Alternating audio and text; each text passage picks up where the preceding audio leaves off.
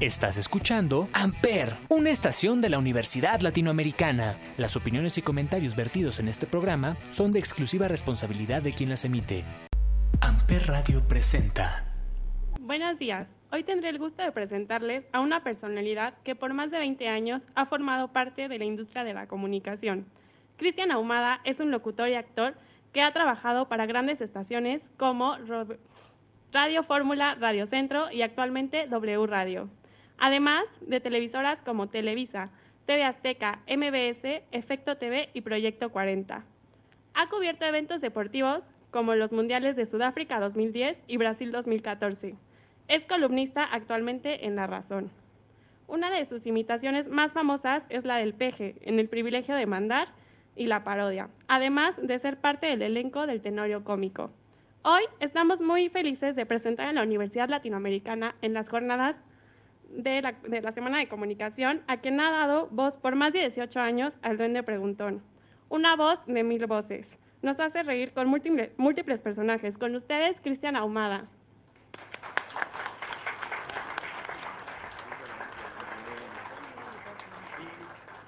Hola, ¿cómo están? Buenos días. ¿Cómo les va todos? ¿Cómo amanecieron? Bueno, pues primero que nada, este, gracias, gracias a Dios por la oportunidad de estar aquí. Y después a ustedes, gracias a ustedes por, este, pues por darse el, tiempo, la verdad, de venir, el tiempo de estar aquí, este, por quitarse esta hora o este tiempo que estemos aquí. Se los valoro de verdad, de corazón, sin salamería, a todos y cada uno de ustedes. Me sentí abrumado con la presentación porque me echaron muchas flores, pero bueno, pues les voy a contar un poquito de quién soy para entrar rápido en materia. Pues ya lo escucharon, soy Cristian Ahumada, eh, soy locutor de, carrera, locutor, digamos, de profesión. Tengo mi, certificado de locutor que le llama la Asociación Nacional de Locutores de México, de la cual también soy miembro. Este, soy actor, soy imitador, soy comediante, humorista, y ya nada más nos falta vender pozole los domingos, ¿no? Después de todo lo que hacemos, pero ya bien local, ya bien local, ¿no? Entonces, este, entonces, bueno, primero que nada quisiera pedirles que se relajen, que la pasemos a todo dar. Imagínense que esta es una plática entre amigos, que estamos en una sobremesa después de una clase o lo que sea, o ya salimos de la escuela, lo que sea. Y me gustaría hacerla muy amena para que de verdad se interesen en, pues en esto, ¿no? Que les vengo a platicar y que yo creo que a lo mejor a muchos les va, les va a hacer mucho sentido y les va a gustar mucho. También quiero agradecer, pues, a la rectora Andrea, este, a la directora de Campus del Valle de Comunicación, me parece, la doctora Constanza, este, a Salvador, que fue el enlace, que fue mi compañero además en W Radio, en los 40, este, y a Sofía, gracias por, por la invitación. Pues les cuento un poquito para entrar en materia rápido. Este, tengo 20 años dedicándome a los medios de comunicación. Eh, entré a trabajar a Televisa Radio, en ese entonces todavía era Televisa Radio, ahorita ya Televisa no tiene estaciones de radio, ya las vendió todas. Tenía los 40, tenía La Que Buena, tenía W Radio, etcétera, pero bueno, hace ya dos años que se, se separó de su parte radiofónica Televisa, vendió su, la mitad de su participación y, y, ya no tiene estaciones de radio, pero bueno, en ese entonces eh, era todavía Televisa Radio. Les estoy hablando de 2003 entré a trabajar a un programa que seguramente lo han escuchado, no sé, todavía existe el programa, yo estuve tres años ahí, que es El Hueso, ahora se llama así El Hueso. Este, y bueno, ahí desarrollé un personaje que también a lo mejor algunos lo han escuchado, a lo mejor algunos no, que es el duende, ¿no? Originalmente llamado el duende preguntón, que es un personaje que habla de política, que es ácido, que es crítico, que es muy mordaz, muy este, puntilloso con sus comentarios políticos. Les hago un poco la voz para que a lo mejor ubiquen al personaje los que no lo conocen, o la, risa del duende. bueno, pues eh, lo que hay que hacer para comer, ¿va? Pero bueno, me voy a parar para estar un poquito más, este, más a gusto. Entonces, este, pues ese personaje lo llevo haciendo ya 18, 18 años. Y pues me abrió las puertas, digamos, ¿no? A entrar al mundo de la radio. Estuve tres años ahí en, el hueso. Después me fui a trabajar diez años a Radio Fórmula, Grupo Radio Fórmula. Estuve en un programa que se llamaba La Chuleta, que también era un, programa de corte político, de sátira política. Eh, a la par empecé a colaborar con Carlos Loret de Mola, con quien actualmente trabajo. De hecho, al rato tengo programa de radio de 1 a 3 con, con Loret. Este, en ese entonces, con Carlos en Radio Fórmula estaba en un programa que se llamaba eh, Contraportada, que era a las 6 de la tarde. Después nos vamos a Radio Centro. Estuve un año y medio en Radio Centro y ahorita llevamos tres años otra vez en W. O sea, prácticamente toda mi carrera he hecho radio, ¿no? Pues es como, yo siempre digo que es mi piso, que es mi base, ¿no? Siempre tienes algo que, que te apasiona hacer y en mi caso, se los confieso, es la radio, ¿no? La radio para mí es el medio de comunicación más maravilloso y más hermoso que existe, ¿no? Este, pero a la par, pues van saliendo cosas, ¿no? A la par te, te van dando oportunidades y vas teniendo, pues, la posibilidad de incursionar en otros lados, ¿no? En este caso, me tocó trabajar en, en TV Azteca, estuve en Proyecto 40 y de pronto, pues bueno, eh, empiezas a hacer teatro, empiezas, yo creo que a veces un medio te va llevando a otros, ¿no? Y te empiezan a jalar de otros lugares y empiezas a hacer varias cosas, ¿no? Y se me da la posibilidad de, en 2017, un año antes de las elecciones, estas últimas presidenciales, de entrar al, al Privilegio Mandar, que es un programa político, seguramente algunos lo ubican, a otros no, pero eh, ya, había, ya había existido este programa hace como 20 años, ¿no? Y bueno, lo revive Televisa y me encomiendan a ser al presidente, ¿no? Al presidente de la República, Andrés Manuel López Obrador, ¿no?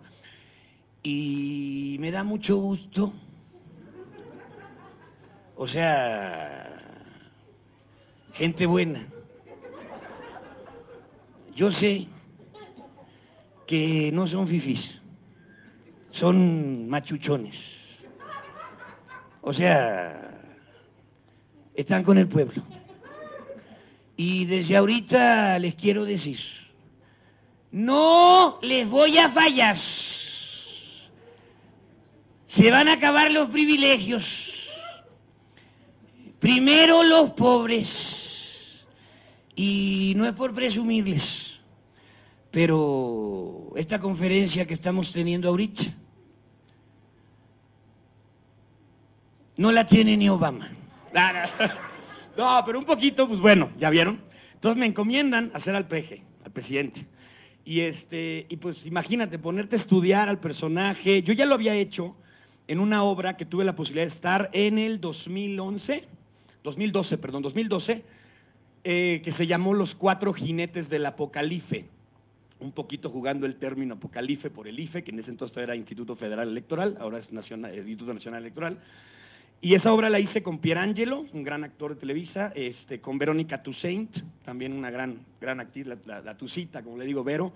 Este, eh, estuvo Yuridia del Valle, que es una maravillosa actriz de ascendencia este, española, y eh, su servidor. Entonces, desde ahí, que esa obra fue para, para las elecciones que tuvieron de Peña Nieto y el Peje y todo, hice esa obra de Los Cuatro Jinetes del Apocalife, en el Jorge Negrete, en el Teatro Jorge Negrete. Gracias a Dios nos fue muy bien. Y, este, y de ahí me vieron haciendo al peje, ¿no? Entonces, pues fíjate cómo es la vida, ¿no? Este, prácticamente seis años después, se acordaban de mi peje de aquella puesta en escena y dijeron, queremos que tú hagas al peje. Este, era muy chistoso porque el día que estrenamos, me fue a ver Germán Ortega de los Masca Brothers, que es un gran amigo mío, bueno, son muy grandes amigos míos los Masca.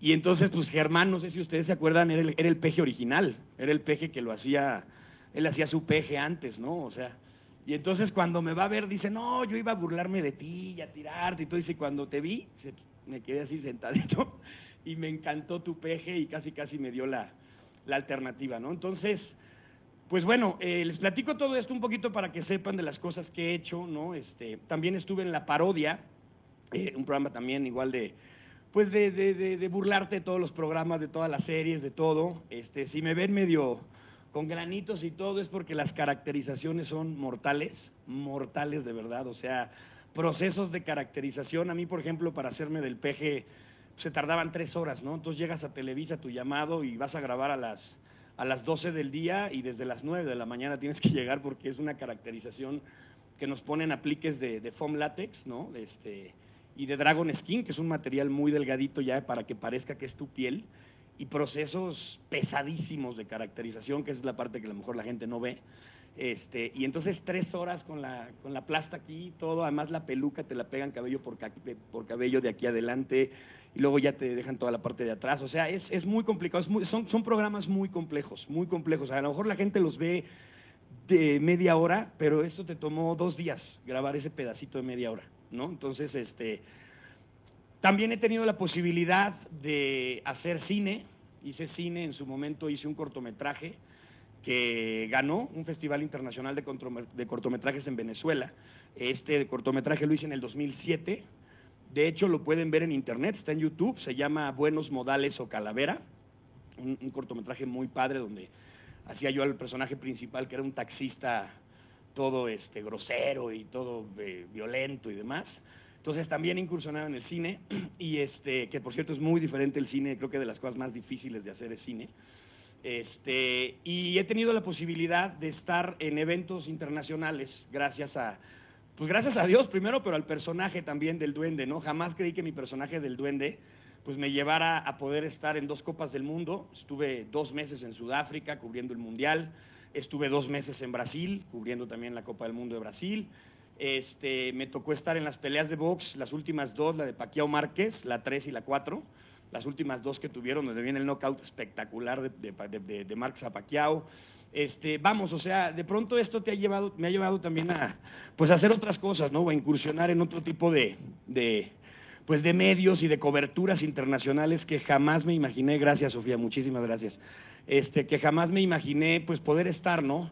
Entonces, bueno, ya, para no tirarles más rollo y más choro, este, yo lo que trato de compartirles siempre a todos los que se quieren dedicar a esta carrera, pues son tres cosas que me gustaría nada más como decirles, de manera muy, pues muy concisa y muy clara, ¿no? Primero que nada, tienen que estar ustedes muy, muy, muy seguros, y lo enfatizo bastante, de qué es a lo que se quieren dedicar. Porque los medios de comunicación son súper amplios, desde el radio, desde internet, desde la prensa escrita, en este caso periódicos, revistas, eh, etcétera, eh, cine, ¿no? También este, televisión, o sea, tienen que estar ustedes primero que nada muy, muy seguros de a lo que se quieren dedicar y lo que quieren hacer.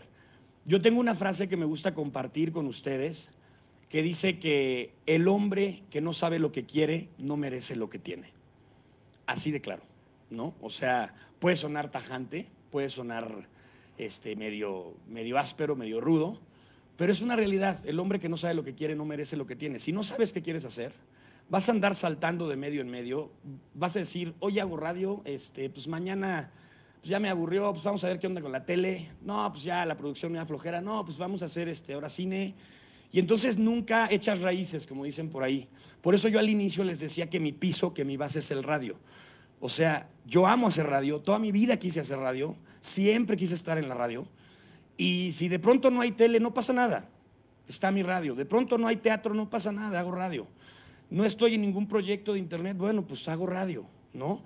Por cierto, hablando de internet, también estoy en una, por eso les decía que nada más faltaba vender pozole los domingos.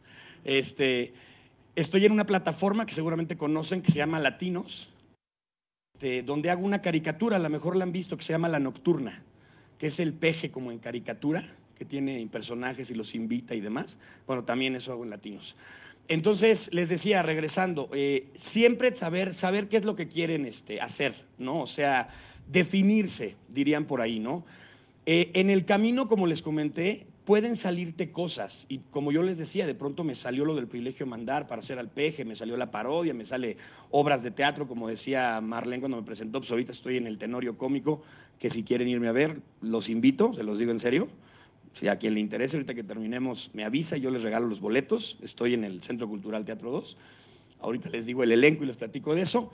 Pero, este, pero a final de cuentas, lo importante, de verdad, chavos, es que ustedes sepan muy bien qué es lo que quieren hacer. Si ya en el camino te va llevando otra cosa, qué padre, pero tú tienes algo fijo, algo base, que es a lo que tú te quieres dedicar y lo que te enfocas, y yo creo que aquí entraría esta segunda opinión, porque no, no, creo ser nadie para dar consejos, ¿no? Pero sí mis opiniones. Este, aquí entra esta segunda opinión que les doy, que en realidad, cuando ya sabes a lo que te quieres dedicar, tienes que picar piedra. Tienes que picar piedra. Este negocio de los medios de comunicación Y en todos, ¿eh? radio, cine, televisión, prensa escrita, teatro, en todo lo que te debes dedicar es muy absorbente. Que esa es otra cosa que a lo mejor mucha gente cuando está estudiando la carrera no saben. El propio cine, el cine es mortal, el cine es súper absorbente también. Entonces tienes que estar muy claro de que a veces tienes que sacrificar cosas, ¿no? O sea, tienes que a veces sacrificar familia, sacrificar pareja, porque los medios son demasiado absorbentes, ¿no? O sea, les voy a poner un ejemplo. Yo tengo una semana de vacaciones en radio y eso son las de diciembre y párale de contar.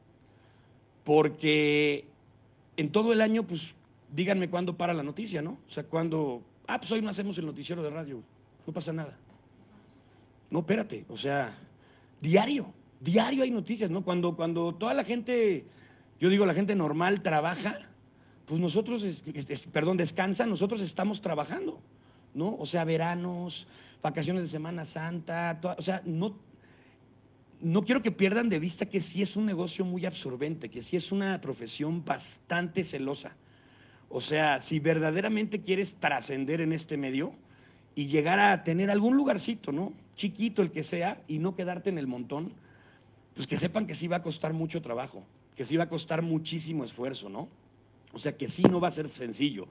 Aquí no estamos hablando de profesiones como, ah, bueno, soy arquitecto y pues tengo un proyecto y trabajo por proyecto y ya, hago dos proyectos al año, dos desarrollos, dos, dos este, hoteles y se acabó. No, aquí es todos los días de lunes a domingo, la noticia nunca para, ¿no? O sea, la información nunca se detiene, ¿no? Entonces, sí, sí es como, como que tengan muy claro que, pues que realmente es una profesión muy celosa, que es una profesión bastante difícil, pero que vale cada, cada día y, cada inversión en tiempo que le da uno, ¿no? Por los, por los resultados, ¿no? O sea, por la satisfacción de, primero que nada, estar haciendo lo que les gusta, y segundo, pues poder tener la posibilidad, ¿no? De incursionar en un medio donde, créanme, muy pocos están. O sea, no, no es de que, ah, bueno, todo el mundo está en la tele, todo el mundo está en el radio, todo el mundo está en, escribiendo en periódicos. No, o sea, es un, es un universo muy reducido, muy, muy, muy reducido. Entonces, les decía, primero, pues que sepan exactamente a qué le quieren pegar, qué se quieren dedicar. Segundo, que no paren de, de, chambear, o sea, que sepan que esto es, esto es así. Hace muchísimos años, eh, Freddy Ortega de los Masca Brothers, me decía mi Cris, te voy a dar un, consejo, él sí me dio el consejo, ¿no? Y me dice, nunca pares de trabajar, ¿no? O sea, en este negocio es picar piedra todos los días, todos los días, todos los días, todos los días, hasta que te llega la tuya, hasta que tienes la oportunidad, hasta que ya de pronto ves la luz, como decimos, ¿no? Porque hay muchísimos proyectos en los que seguramente se van a involucrar, como yo estuve involucrado, con los que no pasa nada, que no trascienden, que... pero no se frustren, así es así es, ¿no? O sea, es como cualquier otra profesión que no salen las cosas, pues aquí es lo mismo, ¿no? Y otra cosa que les quiero decir como cosa tres, digamos, este, y, y si hago mucho hincapié en esta parte también, que ustedes estén convencidos de que el trabajo, verdaderamente el trabajo, vence al talento y vence a las palancas y vence a lo que me quieran decir. Yo no vengo de familia de actores, yo no, nadie de mi familia estuvo en Televisa, no soy hijo de alguien famoso, ni para nada, ¿no? O sea, yo siempre quise estar en esto y fue a base de esfuerzo, de trabajo. Seguramente hay gente talentosísima y diez veces más talentosa que yo y hace mil voces más que yo y todo, pero creo que la diferencia es la disciplina con la que te manejas en este negocio, ¿no? El decir, no paro de trabajar, no paro de picar piedra, no paro de buscar oportunidades. Las oportunidades no van a venir a ustedes, ¿eh? No, no, van a, no van a encontrarlas aquí a la vuelta de la esquina y te van a decir, oye, ¿no quieres ser locutor? Oye, ¿no quieres ser actriz? Oye, ¿no quieres hacer una obra de teatro? Ustedes tienen que buscarlas, tienen que, tienen que perseguirlas, tienen que salir a, a conseguirlas, ¿no?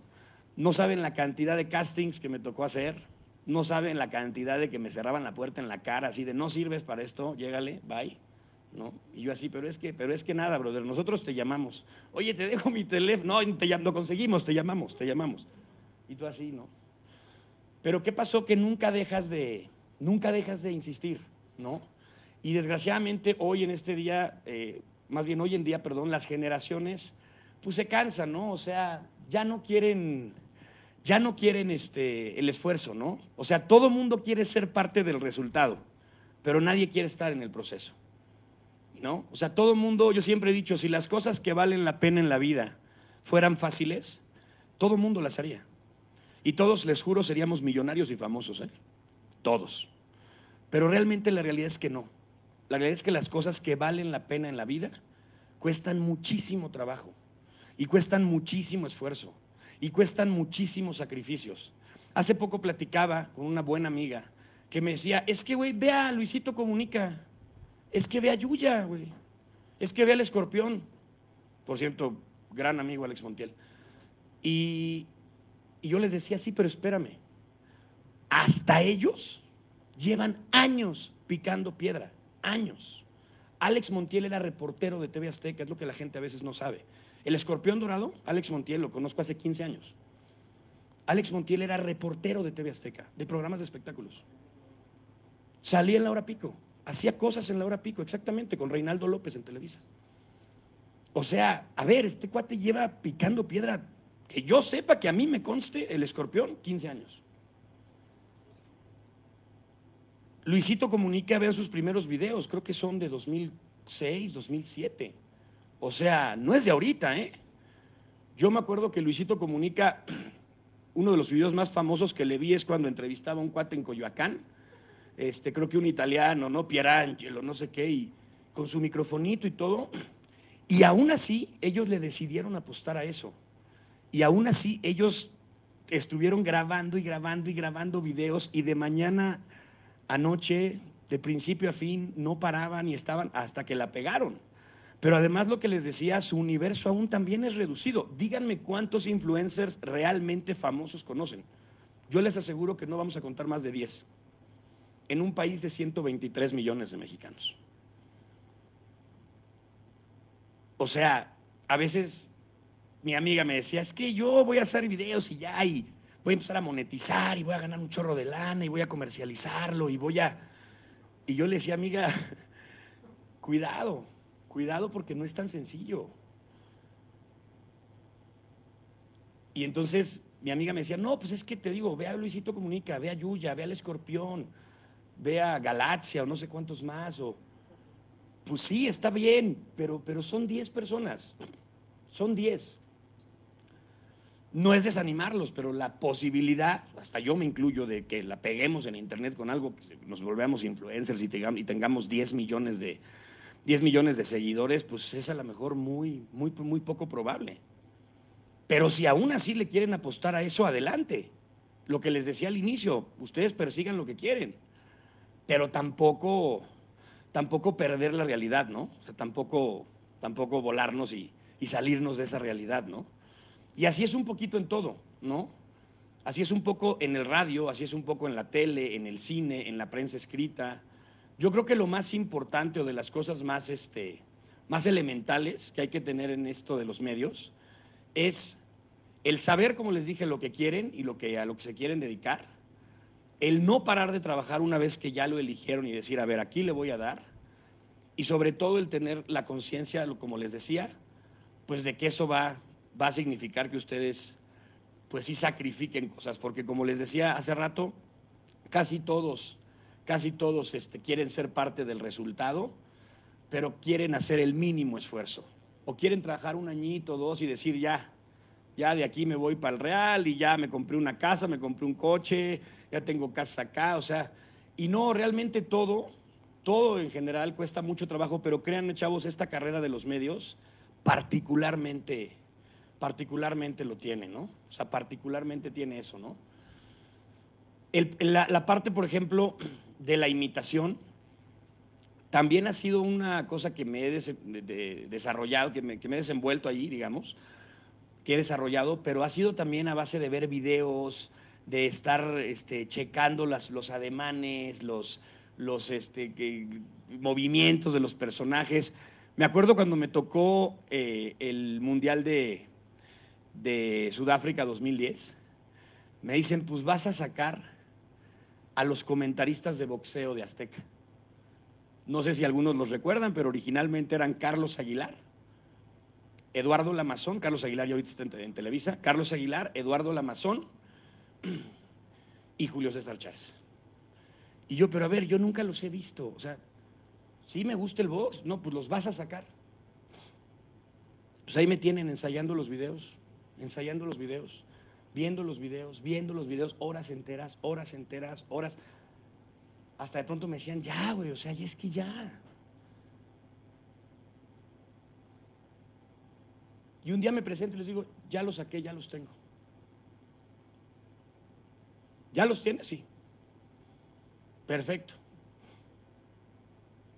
A ver, casi, casi como, haz tu casting, ¿no? Así como, ah, a ver, uno más, el 25, 40, ahora le pásate, ¿no? Y empecé.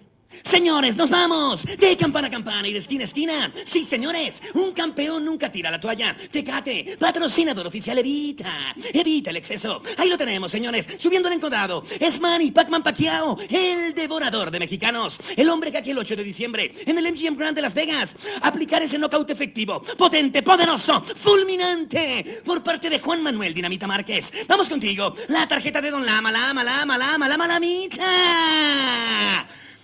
10 puntos para Márquez, 9 puntos para Paquiao, señores. Este hombre que fuera un verdadero guerrero de los encordados, Ar, Manny Pacman Paquiao, ocho divisiones diferentes como campeón del mundo, ocho años siendo el rey. A los ocho años Napoleón ingresaba a la Escuela Militar de Francia. A los ocho años Walt Disney realizaba su primer dibujo. Y a los ocho años el gran campeón Sugar Ray Leonard estudiaba ballet antes de dedicarse al mundo del boxeo. Pero si hablamos del boxeo mundial, tenemos que hablar que el más grande boxeador mexicano de todos los tiempos, Julio César Chávez González. Adelante, gran campeón. No, muchísimas gracias, Galito. La verdad que estoy muy contento, muy agradecido con toda la gente.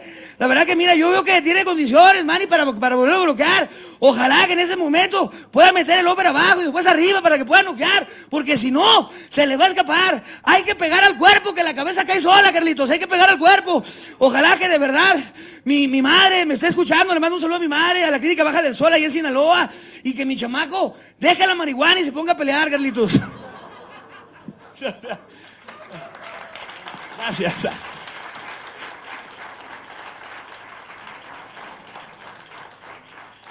Entonces, pues nada es imposible.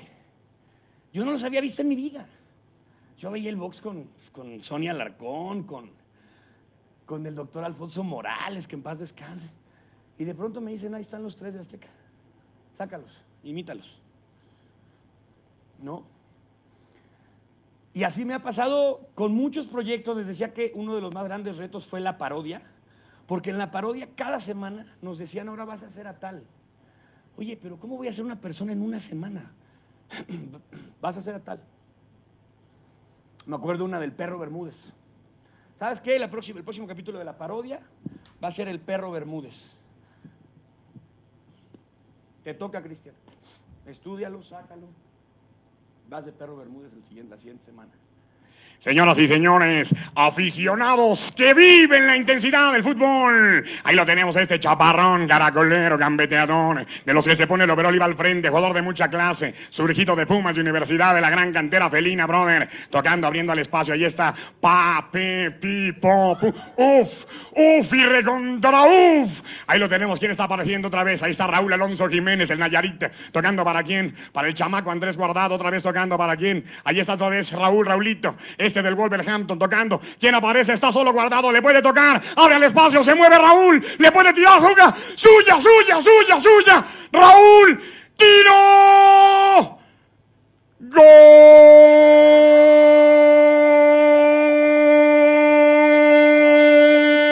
Jiménez, Jiménez, Jiménez. Gol. Enorme. Gran jugada individual, servicio de guardado, llega Jiménez al fondo. El gol. Lo platicamos todos, mi querido César Martínez. Tú la viviste en la cancha, César. Así es, Enrique, en este momento se levanta ya. a dar indicaciones el Tata Martino, al parecer inminente después del gol la salida de Raúl Alonso Jiménez, el ingreso de Andrés Guardado. Gracias por el apunte, mi querido César, el ídolo de Caleta y Caletiche.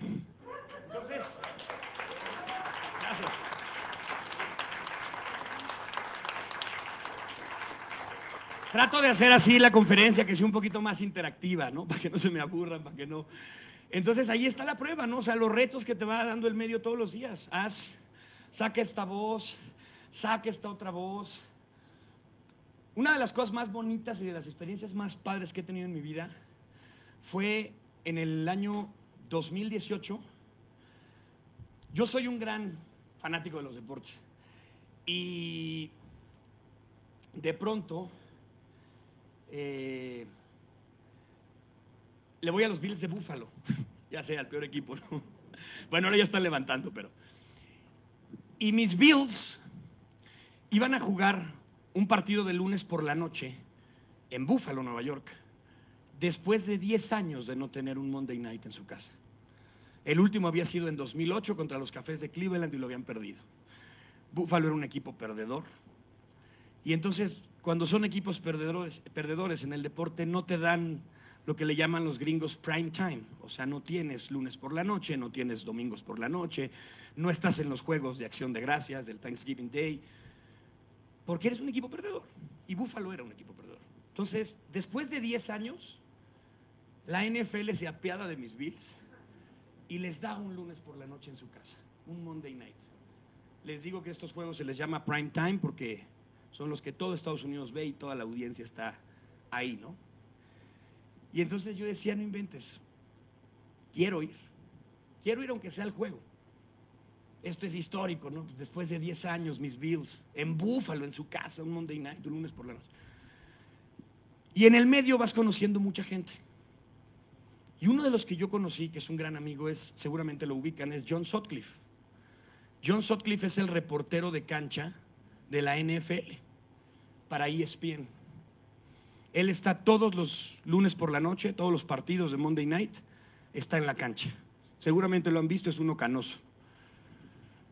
John Sutcliffe hace eso, entonces me acuerdo que le dije, John, es que no inventes, van a jugar mis Bills un Monday Night. Y me dice, ¿te mueres, verdad, duende? O sea, todo el mundo me dice duende. Este, te mueres por ir. Yo. Y me dice John, vamos a hacer una cosa. Imítame. Y yo, ¿cómo? Saca mi imitación, güey. Te dedicas a esto. Saca mi personaje, imítame a mí, güey. Y si me imitas, te llevo al Monday Night, a la cancha. Y de las cuatro intervenciones que tengo en ESPN en toda la transmisión, te dejo dos a ti.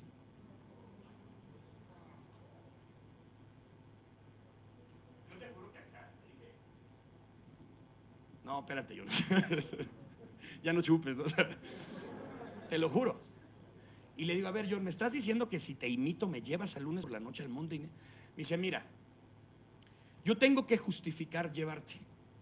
Porque una de las ligas, yo creo que la más importante del mundo es la NFL. No hay una liga mejor organizada, no hay una liga que genere más dinero, no hay, o sea, de todas las ligas, la liga española, la liga de fútbol que me digan, incluso no sé si supieron, pero el año pasado la NFL tuvo ganancias de lo doble que costaría comprar toda la Fórmula 1. Fue lo que generó el año pasado la NFL.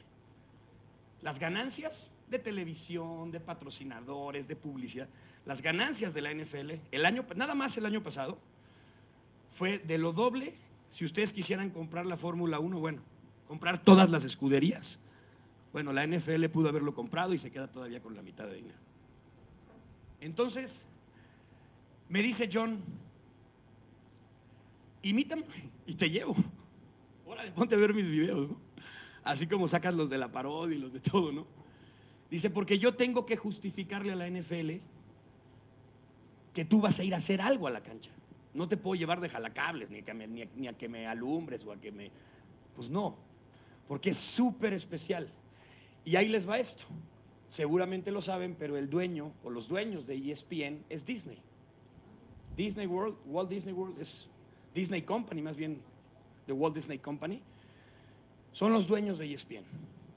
Entonces dice, el permiso que tengo que sacarte ni siquiera pasa por ESPN, va directo a, Disney. Y empecé, y empecé, y empecé a ver videos de John, y empecé a ver videos de John, y yo con mi sueño aquí en la cabeza. Y entonces me di cuenta que John, una de las cosas más chistosas que tenía, era que él hace las entrevistas con, con, los, con los jugadores, le llaman crossover, que él primero dice las cosas en español para que la gente lo entienda y después les pregunta en inglés. Y contestan en inglés, obviamente, pues, native speakers son gringos, son de allá. Y contestan, y yo me daba cuenta que John, había muchas cosas que decían los jugadores que yo no traducía tal como eran. O sea, él decía como otra cosa, ¿no? Entonces el día que lo, sí, entonces el día que lo imito, me dice, a ver, ¿dónde vas, güey? A ver, te quiero ver, güey. Y empiezo. Gracias, compañeros, muy amable. En este momento me encuentro con el coreback de los empacadores de Green Bay, con Aaron Rodgers. Aaron, un gran partido y sobre todo tu defensiva. Solamente siete puntos, Aaron. Aaron, it was a great game and your defense awesome. Just seven points. Well, the thing is, come the ಗಳತಿಂಗಿಷ್ಟವಾಗಿ ಫೇರಿಯೋ capital like ಏದೋ ಕ್ರಿಕಲ್ ಬೇಕ like you can operate hey like you can fit job like ಎಷ್ಟು like ನೀವು pocket like ಬೇಕು like like ಬೇಕು like name ರೆಗ ಲೈಕ್ ಕ್ಯಾಪ್ ಪ್ರೋಗ್ like you run cap like stupid ಗಾರ್ you cop the pick in grey lamb go for ಶೀಕ್ man go game the like you And we had wall for get a thief for the lucky door, but uh, the skin will lie, you know, to wrinkle the coming from in and the ones for get a school dog on together. Bueno, dice que manda saludos a la ULA que tiene la semana de la comunicación y que les mando un abrazo enorme a todos, en especial a la carrera de comunicación que andan ahorita en las jornadas 2022. Gracias.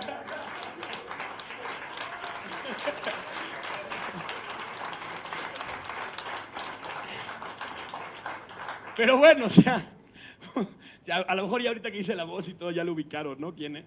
Es Canoso, John Sutcliffe. La cosa es que, bueno, ya no les cuento la historia, pues hice su imitación, tuve que mandar los videos a Disney a que me vieran, además caracterizado de él y todo. Me aprobaron el permiso y estuve viendo a mis Bills el lunes por la noche después de 10 años en la cancha y dos intervenciones. Me acuerdo que una me manda, creo que Pablo Viruega o Ciro Procuna, me dicen, y ahora vamos contigo, John. Está en YouTube, de hecho lo pueden buscar. Estamos contigo, John. Y me acuerdo que salgo yo como John Sutcliffe caracterizado y... Gracias, compañeros. Bueno, pues al medio tiempo platiqué con Sean McDermott, el coach de los Bills. Me dice que van a hacer ajustes a la ofensiva. Su tackle derecho no se siente muy bien. Y del coach Bill Belichick, ni me le acerqué. No. Porque además jugaron contra los Patriotas. Este, mis Bills y ese año los Pats quedaron campeones. Entonces, un poquito les platico todo esto para hacer la conferencia más interactiva, más, más, este, más ligera. Pero, pero el chiste, chavos, es que de verdad ustedes tienen que creer en ustedes. O sea, si no creen ustedes en sí mismos, nadie va a creer en ustedes. Es cierto que está muy estereotipado este tema de que no, es que, uff, este, somos tantos y es que yo, pero todos tenemos un talento. Deben de reconocer ustedes el talento que tengan. Hay gente buenísima para la pluma. Hay, hay gente que de veras para escribir y son grandes, grandes columnistas hay gente, maravillosos actores, ¿no? Y si a lo mejor quieren reforzarlo con, con talleres, con escuelas de actuación, con lo que quieran, adelante. Para la producción también, ¿no? O sea, uno de los, de los, eh, de los, eh, de las cosas más bonitas que hay también es la producción, es estar detrás de, ¿no? No nada más siendo talento o adelante, ¿no? Este, en el radio también grandes locutores, ¿no? Grandes, grandes locutores. Hay además escuelas ya hoy en día, ya está todo súper abierto para que puedas tomar clases de actuación, para que puedas tomar clases de, de, este, de doblaje, ¿no? O sea, por si quieres hacer doblaje, ¿no? Este, también hay, eh, escuelas ya específicamente para producción radiofónica, para cine. O sea, ya está muy abierto. Ya vivimos en un mundo muy globalizado donde antes, pues no era, no era así, ¿no? O sea, antes o tenías talento o no le hacías. Y ahora ya no nada más es el talento, son las ganas, son, son todo esto que, pues que de alguna forma ustedes tienen que buscar y, y como les decía al inicio, nadie va a venir por ustedes, nadie te va a llevar a Televisa, nadie te va a llevar a TV Azteca, nadie te va a llevar al radio, nadie te va a llevar... Yo creo que ustedes tienen que, que- que mentalizarse en, en eso que quieren, en lo que quieren conseguir, en lo que quieren hacer. Y sobre eso picar piedra y trabajar mucho, trabajar bastante. Es, es- es- es la opinión que les puedo dar, ¿no? O sea, no, no se encasillen nada más en algo. eh, si de pronto ustedes dicen, ok, ya esto va a ser mi piso, mi base, que es lo que me gusta, pero si salen otras cosas, por supuesto que las agarro, ¿no? Por supuesto que hago teatro, que hago radio, que hago tele, que hago cine. Y ese es uno de los problemas a veces de la gente que nos dedicamos a los medios de comunicación que nos encerramos en que si no es esto, entonces no hago otra cosa. Yo les decía de este consejo que me dio Freddy Ortega de los Masca de nunca parar de trabajar. Si no estás haciendo radio, pues estás en un periódico, estás haciendo prensa escrita. Si no, pues estás en una obra de teatro. Si no, pues estás en tele, en alguna producción. Si no, estás en cine. Pero nunca parar de trabajar. Nunca, nunca decir, ah, pues mi año sabático, o no he encontrado nada, o este, o de pronto, pues me, me confío, ¿no? O sea, no, siempre mantenerte vigente en este negocio, siempre mantenerte vigente. Y siempre con la humildad de saber que así como tú hay 20, 30 o 40 que están esperando la oportunidad, pero por algo te la dieron a ti, y nunca perder los pies del piso. Hace poquito, no sé si lo vieron, se hizo viral, me entrevistó Enrique Burak para su programa de Con B de Burak, tiene un programa en, en YouTube con su hija que se llama Con B de Burak, y se hizo viral una imitación que hice del, de- del peje, justamente, ¿no? Del presidente. Tenía hasta hace una- hace una semana, creo que cuatro millones de vistas, ¿no?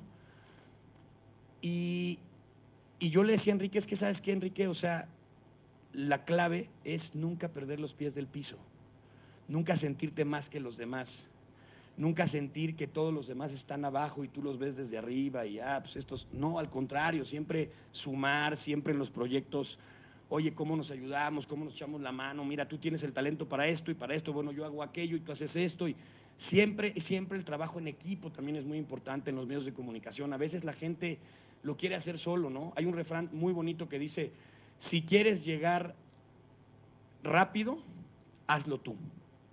Si quieres llegar lejos, hazlo en equipo. ¿No? Todos nos, neces- nos necesitamos, ¿no? Entonces, nunca perder los pies del piso, que nunca se te trepe, que nunca se te suba, que sepas que este trabajo de los medios es una profesión como cualquier otra, como los abogados, como los doctores, como los administradores. Es una profesión que realmente, ¿por qué tendríamos que sentirnos más o por qué tendríamos que comer aparte, como dicen, no? Es simple y sencillamente una, carrera más, una profesión más. Un buen amigo también hace muchos años me decía, cuidado, Cris, el día que sientas que estás hasta arriba, porque entonces el único camino que queda es para abajo. Si tú ya te sientes en la cima, pues entonces prepárate para bajar, ¿no? Porque ya no hay nada más arriba.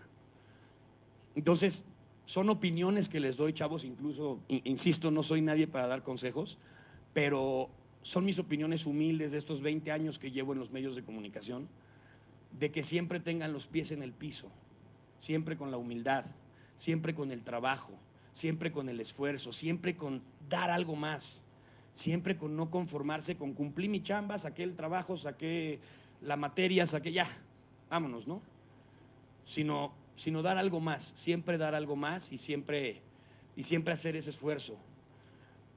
El futbolista más grande que hemos tenido, por ejemplo, Hugo Sánchez, hay innumerables historias de él, como cuando todo Pumas se iba ya a descansar después del entrenamiento, Hugo se quedaba dos horas más en el campo 5 de CU, solito, a tirarse sus chilenas. Dos horas, diario. Mientras todos ya acababan el entrenamiento, se bañaban y se iban, Hugo se quedaba solito. Resultado del futbolista más grande que hemos tenido en este país. Diez años en el Real Madrid. Entonces, siempre dar ese extra, siempre decir, quiero hacer, quiero ser diferente, ¿no? Quiero dar ese plus, quiero entregarme, quiero... Y sobre todo, si te apasiona. Si lo ves como, como nada más por ganar lana, porque se gana bien en los medios, es muy difícil que la, que la vayas a hacer. no lo hagan por el dinero, no lo hagan por la comodidad, no lo hagan por ser famosos, no lo hagan por... Háganlo por ustedes, porque les apasione lo que hagan. Hay una historia muy padre de Jorge Valdano, que fue director deportivo del Real Madrid muchísimos años, y Jorge Valdano decía, las decisiones más importantes de mi vida no las he tomado por dinero, las he tomado por pasión a lo que hago. El dinero llega solito, el dinero es una consecuencia. Entonces, que no se desanimen, chavos, que de verdad lo que vayan a estudiar, cine, teatro, televisión, radio, prensa escrita, lo que sea, que ustedes, primero que nada, se definan, sepan lo que quieren hacer, vayan sobre eso, trabajen sobre eso, que nadie les diga que no se puede. Sé que está muy trillada la frase, pero es en serio. Yo no saben la cantidad de gente con la que me topé que me decía, no, brother, es que mira, no, ni siquiera te parece, parece la voz. No, mira, ¿sabes qué? Este, no, mira, nada que ver. Mira, ¿sabes qué? Te hablamos, no pero nunca quité el dedo del renglón.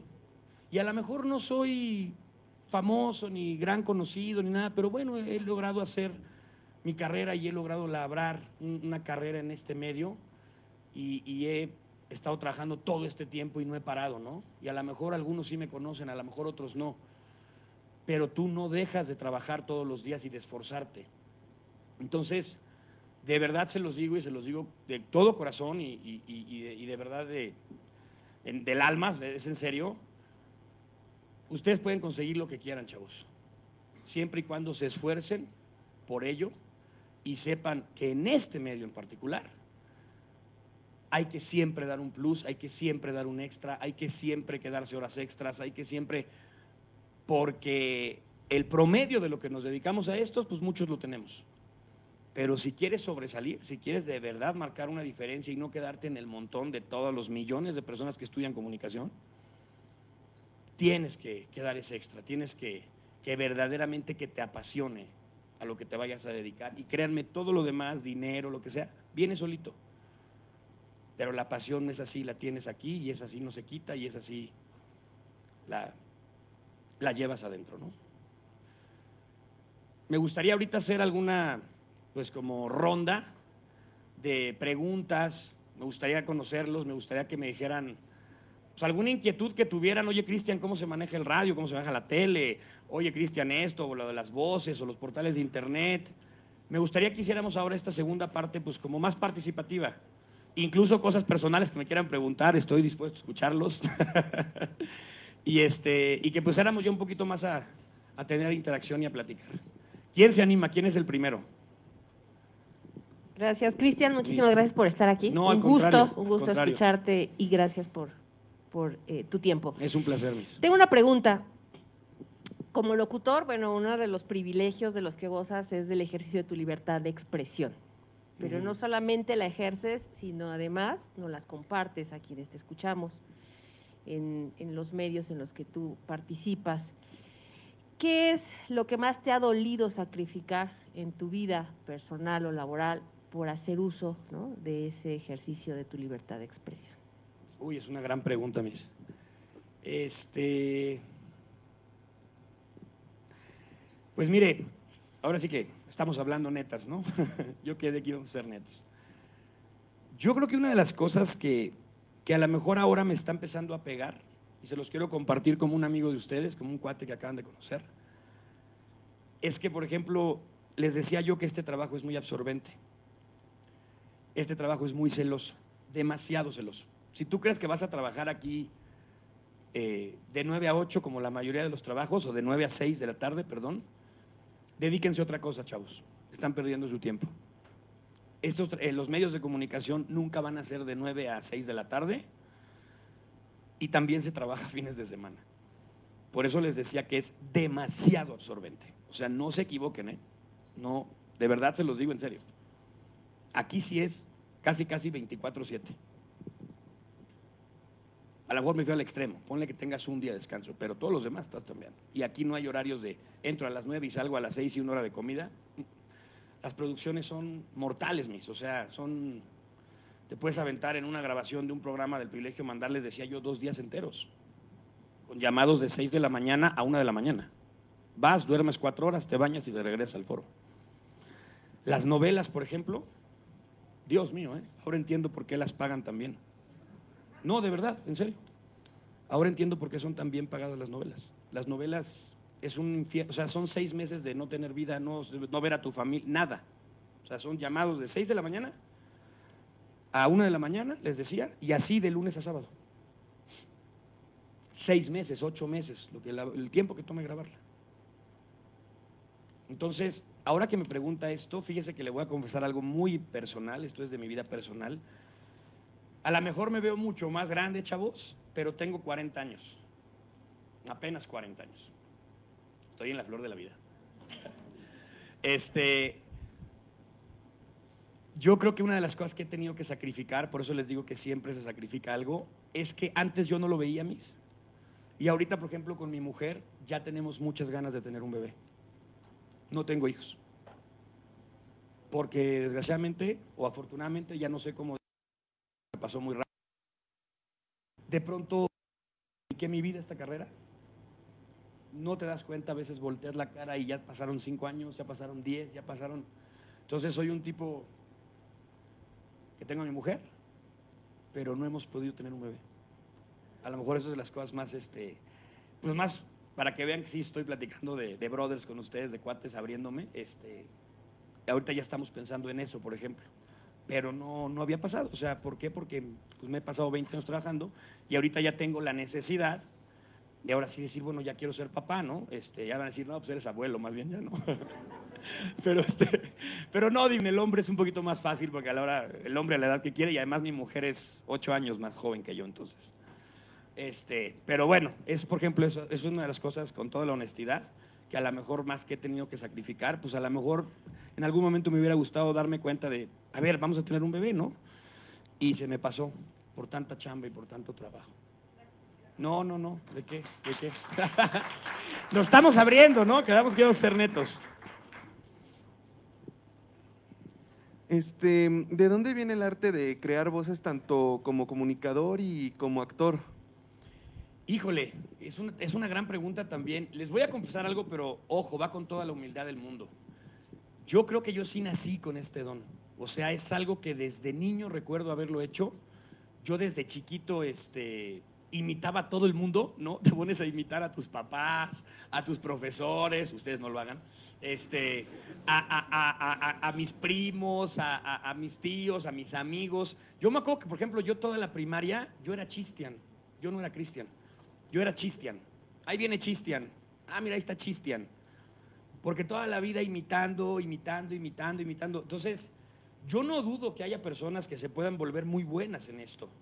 Pero en mi caso, yo creo que el don que Dios me dio, por eso primero agradecí a Dios antes que nada, de poder hacer voces y de hacer con mi garganta esas imitaciones, esas voces, esas parodias, sí lo traigo desde niño. O sea, sí es algo que desde niño yo recuerdo, te digo, yo era chistian.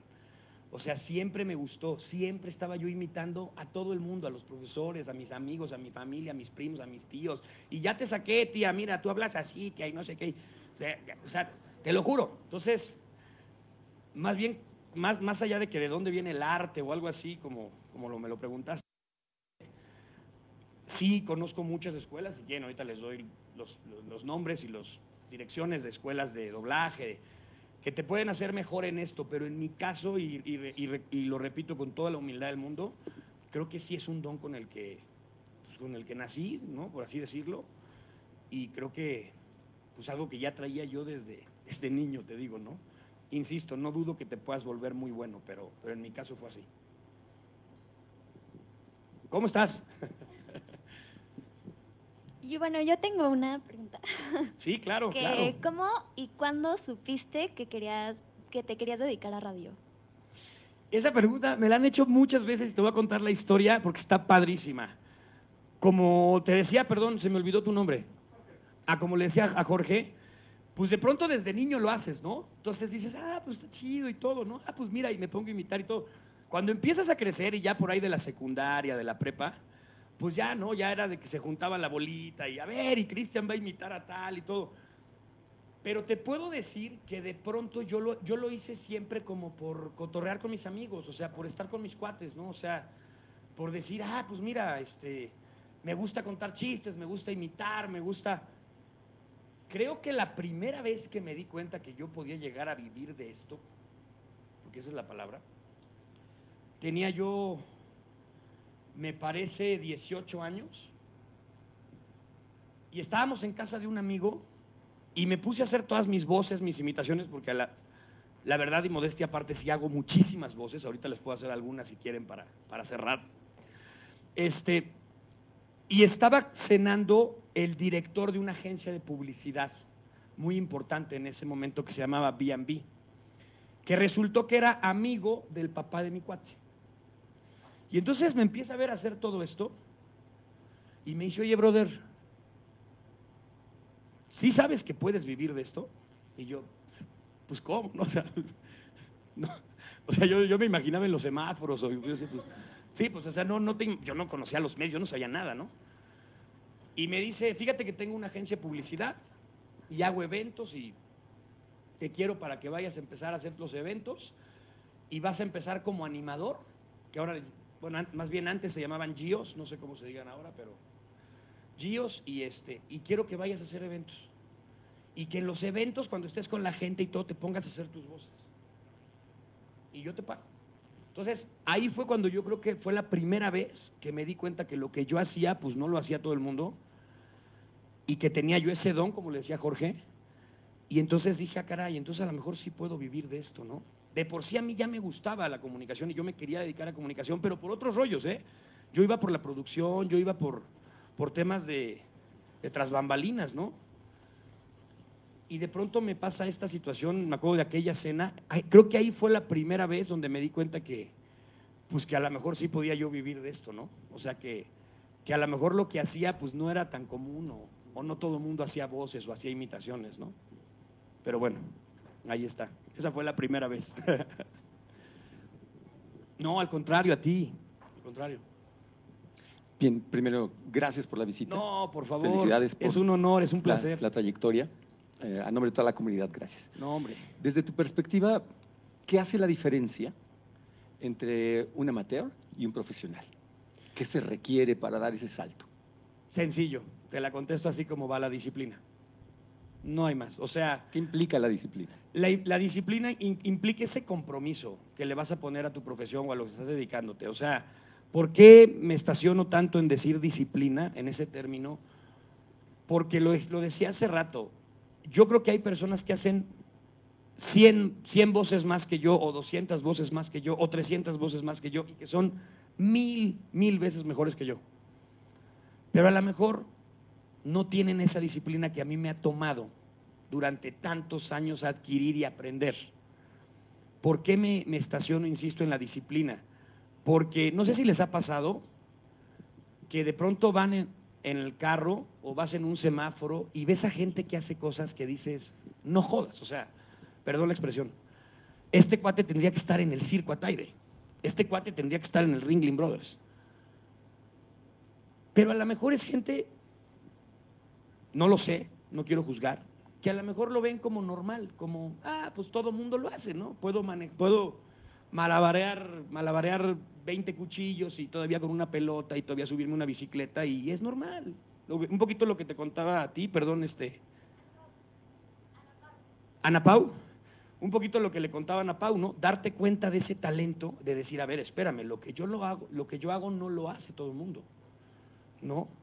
Entonces, yo siento que va un poquito por ahí, ¿no? Primero detectar, Si, si hay ese talento, y después la disciplina, ¿no? O sea, el decir, a ver, tengo que llegar a trabajar, tengo que hacer esto, tengo que hacer el otro, este trabajo es absorbente, este trabajo me va a quitar esto. Yo les confesaba hace ratito a la doctora Constanza, oye, ¿qué es lo que más ha sacrificado? Pues a lo mejor hubiera querido tener un hijo más, más chavo, ¿no? Un bebé, un niño a lo mejor a los 30 años, a los 28, a los 32. Pero pues este trabajo no me lo permitió y no me arrepiento. Ahora ya, ahora ya lo estoy platicando con mi mujer, pero, pero ahorita pues sí fue, o sea, ¿no? sacrifiqué eso, ¿no? Ese fue mi sacrificio, ¿no? Entonces, yo creo que la disciplina es lo que hace la diferencia entre una persona amateur o que la hace nada más por cotorrear, como yo lo hacía en las fiestas antes, por entretener a mis amigos y por reírme, a ser ya un profesional, que es cuando empiezas a vivir de eso, cuando ya te pagan por lo que haces, ¿no? Y entonces adquieres y te metes a una disciplina. Creo que esa es la diferencia de un amateur y un profesional. perdón. Si quieres, ahorita vamos contigo, yo acá nada más. Hola, ¿cómo estás?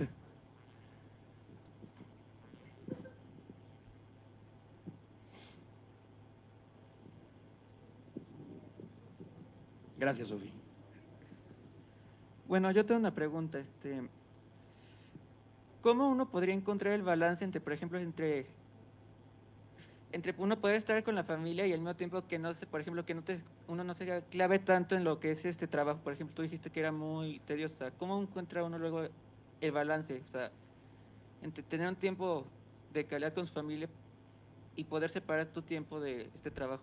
Yo creo que todo se puede combinar. ¿Cuál es tu nombre? Alexis. Alexis, yo creo que todo se puede combinar.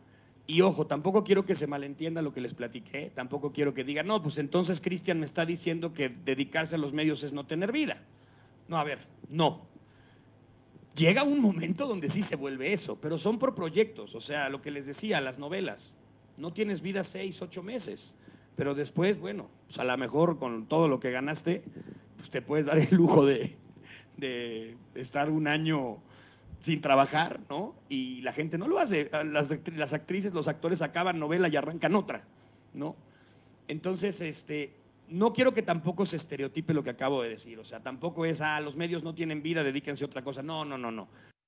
Sería el sacrificio que hay que hacer. ¿Cómo poder encontrar ese balance? Pues a lo mejor dándote cuenta, y por eso yo se los comparto. Yo no me di cuenta que en el camino, pues como que mi vida personal quedó al lado. Y como yo tenía mi pareja y todo, pues de pronto no te das cuenta. O sea, ¿no? Este, que también, ojo, ¿no? Hay, hay, que, hay que a veces encontrar esa, esa otra mitad o esa pareja que entiende esta profesión, ¿no? Porque no todo el mundo lo entiende. No todo el mundo lo entiende. Entonces, este, el poder encontrar esa, esa pareja que a lo mejor entienda tu trabajo y que tú la apoyes y que ella te apoye o lo que sea. Pero creo que eh, contestando así conciso, pues que no te pierdas tú, que no te olvides tú, que fue lo que a lo mejor un poquito lo que me pasó a mí y por eso le estoy contando esta historia para que ustedes no lo hagan. Pero, pero a mí de pronto, pues como tenía pareja, pues se me pasó el tema de los hijos, ¿no? Entonces dije, ah, no, pues no pasa nada, ¿no? Y ahorita ya a mis 40 ya digo, ay, como que ya me despertó, pero pues a lo mejor siempre lo tuve, pero pues no me daba cuenta por la vorágine de trabajo que tenía, y porque me empecé a involucrar en muchos proyectos, estaba en radio, estaba en tele, estaba en teatro, estaba en... Entonces, de pronto me, como que me rebasó, me pasó esa parte y no me di cuenta. Entonces, creo que se puede, pero sí todo bien organizado y todo bien planeado, ¿no? O sea, dicen que el método es la clave del éxito. Entonces tienes que metodizarte, ¿no? A lo mejor ustedes dicen, bueno, a ver, me quiero dejar los medios, pero también quiero tener mi familia. Se puede combinar. Sin duda, pero primero que nada tienen que encontrar una pareja que entienda al mil por ciento este negocio. Y segunda, pues que a ustedes no les pase lo que a mí, que no se les vaya el tren, sobre todo las mujeres, si quieren tener bebés y que no volteen la cara y digan, ay, tengo 40 años y ya no tuve bebé, pero soy una gran actriz, pues sí, pero... ¿No? Entonces, combinarlo, yo creo que la vida es un equilibrio, ¿no? Pero, pero creo que se puede, sí se puede, más bien a mí, o, o la suerte con la que yo corrí, no me pasó y por eso se los compartí, para que ustedes no lo hagan, ¿no? Pero, pero sí, este, sí es un tema de, de que sepan que aún así, aún pudiéndolo combinar, este negocio es muy absorbente, es muy celoso, es muy... Te necesita mucho este negocio, ¿no? Pero bueno, creo que sería el balance perfecto combinarlo. Por favor.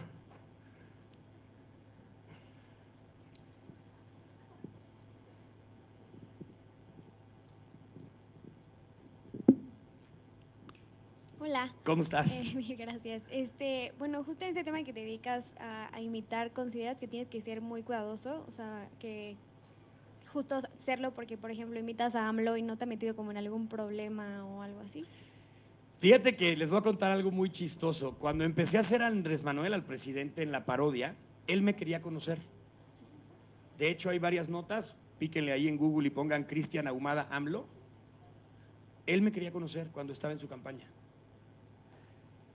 le gustaba mi imitación. A mí me marcó, me acuerdo en ese entonces, le estoy hablando 2018, las campañas presidenciales, me marcó Jade Kolpolemsky, que en ese entonces era dirigente nacional de Morena, y me marcó Tatiana Cloutier, que en ese entonces era diputada, ahorita secretaria de Economía. Oye, el candidato te quiere conocer. Oye, es que te vemos en el privilegio de mandar en Televisa y estás brutal. Y Andrés, así me decía, a Andrés le encanta tu imitación. Te quiere conocer. Y me invita a su cierre de campaña en el Estadio Azteca. Nunca se me va a olvidar. Me invita un miércoles, me acuerdo. Un miércoles a su cierre de campaña en el Estadio Azteca, porque ahí me quería conocer. Y estas notas lo trae el Universal, Milenio, Reforma. Nada más googleale Cristian AMLO. Y, y resulta que ese día, justamente ese miércoles, yo grababa en Televisa el último programa del privilegio mandar. Ese justo día. Entonces, no pude. Y con toda la pena, le hablé a Jacob, a Tatiana, a la gente que me invitó, y les dije, perdón, no puedo. Pero Cristian, es que el candidato te quiere, es que Andrés te quiere conocer, le encanta tu parodia, se ríe mucho. Ojo, ¿eh? Todavía no empezaba su administración. Como dicen por ahí, una cosa es turismo y otra migración, ¿no? Una cosa es turismo y otra migración. Entonces, este, ya no pude verlo, que grababa el día ese día. ¿Qué pasó después? Andrés Manuel, nuestro presidente, no tenía idea de que la misma persona que lo imitaba en la televisión era el duende de Loret. Pequeño detalle, ¿no? Pequeña cosita que hizo la diferencia. Entonces, cuando arranca este sexenio, Y empieza el duende y mi Charlie, mire. uy, le dicen así como, ya sabes, el codazo, ¿no? De, oye, es el mismo. Yo creo que el presidente ha dicho, espérame, el que me imitaba en la tele, el actor, es, es el, es el duende, es el que hace el duende. Entonces no te tengo que decir más, ¿no? Jamás me volvieron a hablar, nunca me volvieron a buscar de la administración de Andrés Manuel, de Morena, de este gobierno. Cuando se enteran, y eso lo supe por un buen amigo que está allá adentro y que me pasó el, el- pitazo, como decimos, que me dijo, no, güey, es que se enteraron que eras el mismo. No tenían idea que, el, que, tú, tu peje, el de, la parodia, el actor, es el que hace el duende. Si el duende les pega todos los días. Entonces ahí se acabaron las ganas de conocerme. Como comentario, ¿no? Pero bueno, por favor. No, no está bien. ¿eh? Órale.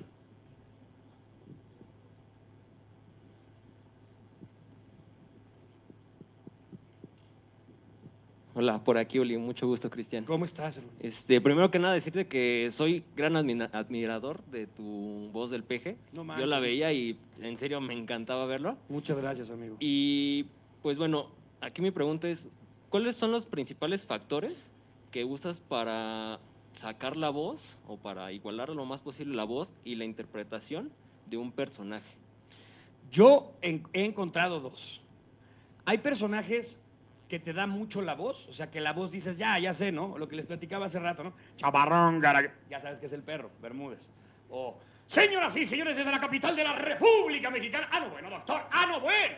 Sabes que es Martinoli, ¿no? O Luis García. Oh, el tipo es impresionante, es un- pique de 20 metros, después una pelota de 40, y bueno, después de esto hay que apagar la luz del estadio y nos vamos. Vale el boleto, lo que hace el tipo. Sabes que es Luis García, güey.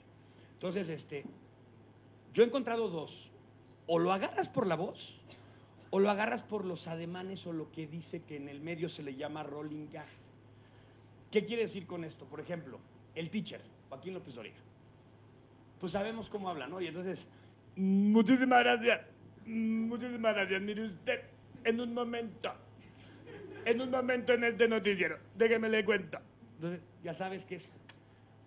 Pero, por ejemplo, un rolling gag de Joaquín es el mire usted. Lo dice mucho, mucho. mu- Entonces, si yo te digo sin la voz, oiga, mire usted, ah, pues es, es Joaquín López. Con una palabra o con un enunciado, ¿no?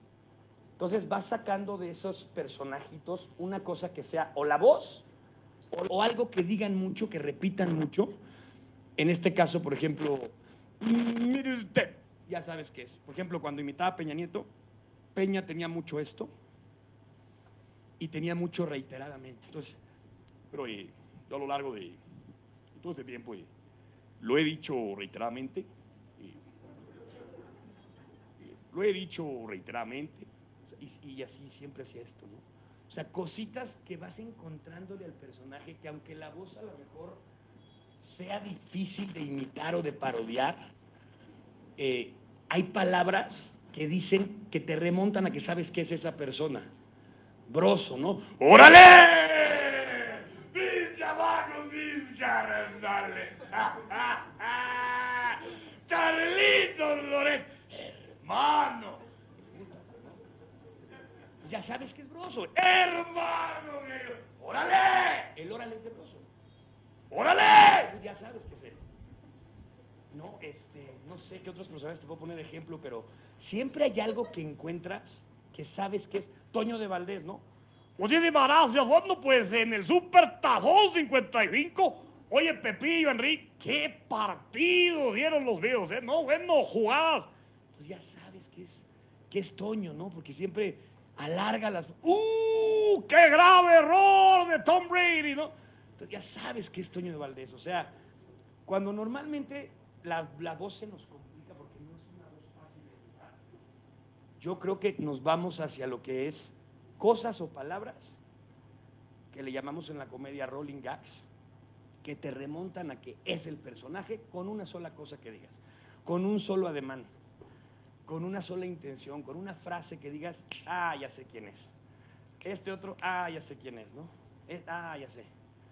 Entonces, creo que eso te ayuda muchísimo a nivel limitaciones, a nivel voces, pues para que saques las más que puedas, ¿no? O sea, para que tengas un, un bagaje amplio de voces, ¿no? Esas son las, como las diferencias. Muchas gracias por acompañarnos.